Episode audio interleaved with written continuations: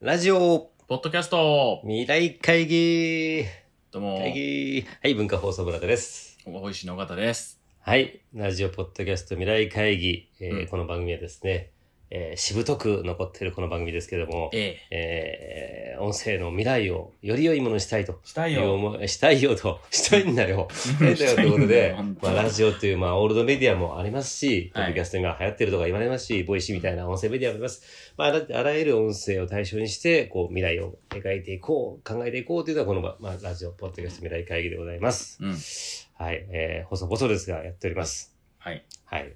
で、小川さん、今日はですね、あの、この番組のタイトルにもあります、ポッドキャストなんですけども、はい。まあ、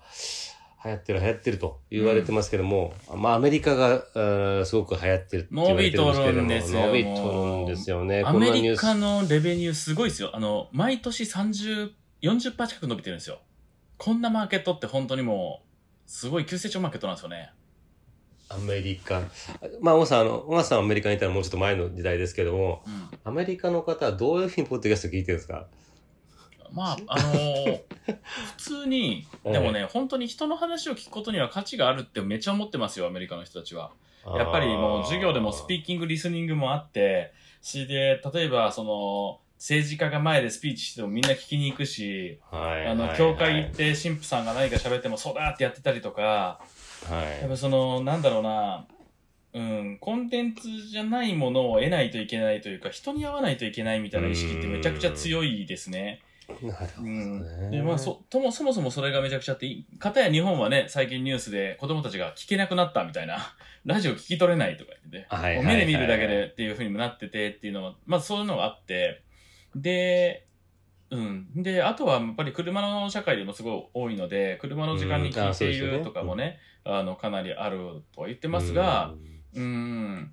やっぱり、結構ね、こう、目だけで見てるものじゃバカになるみたいな意識もちょっとあると思いますね。うんあーで、なるほどねアメリカとかはもうすぐにクビになるので、その、う んまあいいやですね。そうそうそうそう、だから常に自分をアップデートしておかないといけないと思ってるんですよね。ああ、そうした時に人の話が聞けて、いろんなことに知見があること自体はもう大事中の大事なので、なるほどなるほど。なんならもう、お見合いじゃないけど、その異性を選ぶ時にもう次の社会とかを考えていろんな情報収集してない人とか無理でしょみたいな。うんうんうん、日本だとね、もうあの今後変わらない安定した仕事についてる人が一敵みたいな部分もあはると思ういんはですけい、ど。まだまだね。そこも違いますよなるほどね。で、その、ポッドキャストなんですけども、まあ、昨年のですね、ポッドキャストの広告収益額がうん、前の年に比べて72%、すごい大っすよ幅な成長。で、初めて10億ドルを突破したと。すごいですよ。す10億ドルって今のレートで言ったら1300億なわけですよ。日本のラジオ局の、あの、はい総合のね、売りがちょっと数年前まで1200億、そうですね、はでい。それも抜いて、まあ、こ今年でも1000億だって言われてるんで、はいはいはい。はい、もう、すごい規模ですよね。これあのデジタル広告全体はもちろん伸びてるんですけどもそのデジタル広告の収益成長率の2倍以上の成長率だっていうところで、そうそうそうそう。これポッドキャストものすごい勢いに伸びてて、でその子に広告がどんどん集まってるとういん、うことなんですね。そうですよね。だからもう必要になってきてんだよな。うんしかもなんかこのえっとなんていうんですかねえっとまあレポートを見ると、あの番組の中にあの広告を埋め込むあのベイクドインっていうまあいわゆるこうパーソナリティが喋るようなうん。僕が昔はここ半分ぐらいあったんですけどもうん。昨年2021年では16%まで減ってうる、ん。つまり、えっと、ダイナミックインサーションつまりプログラマティックに入ってくるうんものがどんどん増えてきていると、つまり、こうそれだけ市場が成熟してどんどんその環境が整ってポッドキャストっていう音声デジタル音声広告に広告が入りやすくなってきてるっていうか環境も整えられてるそれはそうですよね10億ドルも超えるぐらいですから。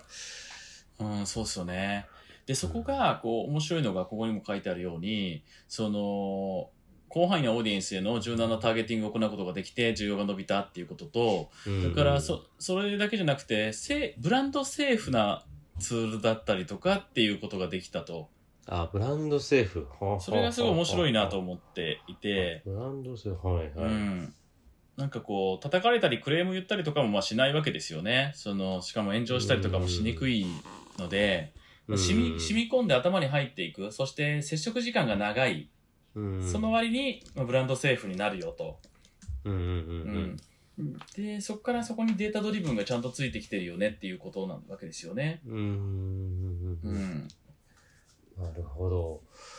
あの、まあ、日本でもね、当然、ちょっとずつポッドキャストは伸びてまして、まあ、あの、一時期、そのデ、デジタルインファクト社のデータがよく出されてたんですけども、2025年に420億になるよ、なんていう話があったんですけど、ただちょっとその成長にちょっとこう、遅れてる感じはするんですけども、そうですね。うんあのーこれアメリカの状況ってね、よくちょっと遅れて日本にやってくると言いますけど、うんこんな状況は来るんでしょうかね。 来てほしいんですけども。まあ、そうですね。ただまあ、ボイシー自体はこれぐらい伸びてはいますからね。ええこれ、それはあれですかあのーこれあのー広告費ですけども、美味しいに、こう、入ってくるお金がってことですかそうですそうです。スポンサーとかの入ってきてる金額の伸びは、おーもうちょっとボイシーの方がもちろんもっと高いんじゃないですか。おおマジですか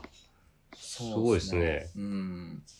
それは、あれですよね。あのー個別のチャンネルに対して、えーまあ、スポンサーしてくれるとか、そういうような企業のお金っていうことですよね。そうですね。企業のお金の部分で、その、あとは今最近ではハッシュタグみたいな形で、いいろんな人が喋るような企画を作っていったりとかう、。うんん。そういうのも、あ、はハッシュタグに書く。はいはい。いはい。まあ伸びてきたりとかしてきていであと企業さんがボイシー上でチャンネル作りたいみたいなのも入ってきたりとかしているので、そうですね。なんでまあこのプログラマティック広告自体は入れてないんですけどね。はいはいはい。うん、なんで、そうですね、1日にまあボイシーの再生時間ってまあ結構な量なので、はいそこに広告を入れ出すとどれぐらいになるんだろうとかは思うんですが、まあ、あ、の日本企業は遅いので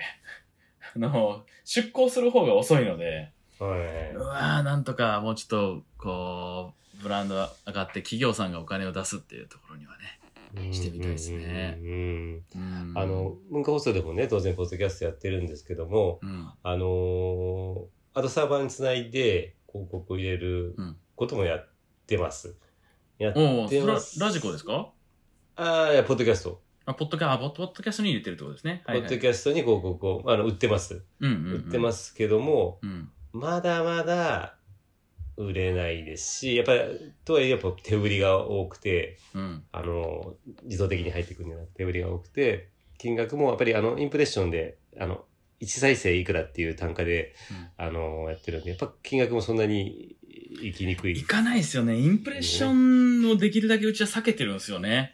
インプレッションやると、だって5万入ったとかなるじゃないですか。 そうなんですよ。もそうなんですよ。あの、そう5万再生ってまあまあ、あの、ね、あの、なんですけど、5万円ってことになっちゃうんで、う、うん1円だと2円でも10万円ってことになっちゃうんで、そう。うん、そうなんですよね。まだ規模がね、そこまでいってないですよね。そうなんでね。だから文化放送のポッドキャストでもその広告を売ってるんですけども、結局、あのー地上波と同じようにスポンサーについてもらう、うん。うーみたいな形がやっぱり多くて、うんうんうんあの、まあ、その方が当然金額感も大きいですし、えーまあ、そこにまあ CM を入れる場合もあるし、そのまあインフォメーションみたいな形もあるし、まあ、広告主に寄り添った内容にすることもあるし、そっちの方が多いんですよね。ただ、このアメリカの、この本当のし広告の、特にこの、あの、オーディワードのうん成長みたいな形で広告が入ってくるんだったら、そういうのも期待したいなとは思う感じなんですけども。期待したいですね。でもなんかこのアメリカがこんだけ伸びているのに、うんうん他が伸びないってことは僕はないと思っているので、うんうんで、やっぱり今もう明確にアメリカのポッドキャストに出てる番組の質と日本のポッドキャストの質が全然レベルが違うんですよ。というと、アメリカはやっぱり質が高いという。むちゃくちゃ面白い。ね結構あー英語できる人たちは結構みんなアメリカの聞いてこんなに面白いんだってなってますね。はいはいはい。なので、結構アメリカでやっているレベルまで、あの、日本がいい番組を持ってくるっていうことが、うんかなり大事だろうなと思いますね。そうですね。あの、結構その、まあ、稼げるからもあるし、あの、割とこう、本当にクオリティの高いものを作ってて、うん割とその、えっ、と、クライム、あの、犯罪ものとかは、割とこう、なんていうの、そ、そこが原作で映画になったりとかうん。っていうのも結構ありますもんね。あの、そうですね。うん、あとはそうその社会のために届けなければって思ってる人が、まあ、結構多いと思います向こうの国の方は。社会のための、ああ、うんなるほど。だからそれでまあいい番組が増えてるっていうのもあるのかなと思いますけどね。うー。うんん。なるほど。うん、まあね。だからあとお金の流れとして日本はどの国よりもゲームに課金する一人単価が高くて、はいはい。それで、 まあね、どの国よりもアイドルに投げてるお金の量が多いっていう、まあそういう国になってしまってるので、まあ、ちょっと、うんまずお財布の場所がちょっとね、あの、他の国とずれてしまってるっていうところもちょっと痛いところだなと思いますねう。んあのボイシーではそのまあ差し入れみたいな個人からのまああのお金もあればはい。企業からのお金もあるじゃないですか。はいはい。どどっちの伸び率が高いですか。えー、っとね、伸びまあ率金額じゃなくて伸び率で言うどうだろうな。ちょっと比較したことないですけど、と同じぐらいですかね。まあ結構似たようなもんですね。あーまあ両方じゃあ個人からこうう、ん。そうか。うーん。いや結局そのあのラジオラジオとか音声って本当にこう、個人課金がしやすいもんだと思うんですよね。うんあの、他の映像とかに比べて、音声の方が個人課金しやすいけども、えでも広告も、広告の方が当然利益率高いんで、広告もやりたいし、ちょっとその難しいところではあるんですけども、っていうのが常にいつも思ってるんですけども。いや、でもこれは朗報ですよね。朗朗報ですよ。こんなだってもうん。う、72%アップですよ。だって、こう、ポッドキャスト広告。そうですね。そんなことありますみたいな。いやーで、僕らはもうこれがね、日本でポッドキャストが主流になるか、ボイシーが主流になるか、もうプラットフォームとしてガチンコで、あまあそうですね。アップルに戦いに行かないといけないんで、うんそもうでうすねあ、あの天下のアップルと戦ってる会社とかそんなないんでね。ないっすよね。うん。もそうですね。負けないようにしないとと思いますね。そうですね。ボイシー、そうですね。そうですね。ぜひ、頑張ってほしいですね。ポッドキャストはポッドキャストで、まあ、あってもいいんですけどね。ボイシーもぜいひや、もう倒しに行きます。楽しんでいきましょはう。い。もう、もうじゃあ、やっつけちゃいましょ う。はい。ということで、今日はあの、ポッドキャストのこんだけアメリカで伸びてるよっていうお話をしました。ありがとうございました。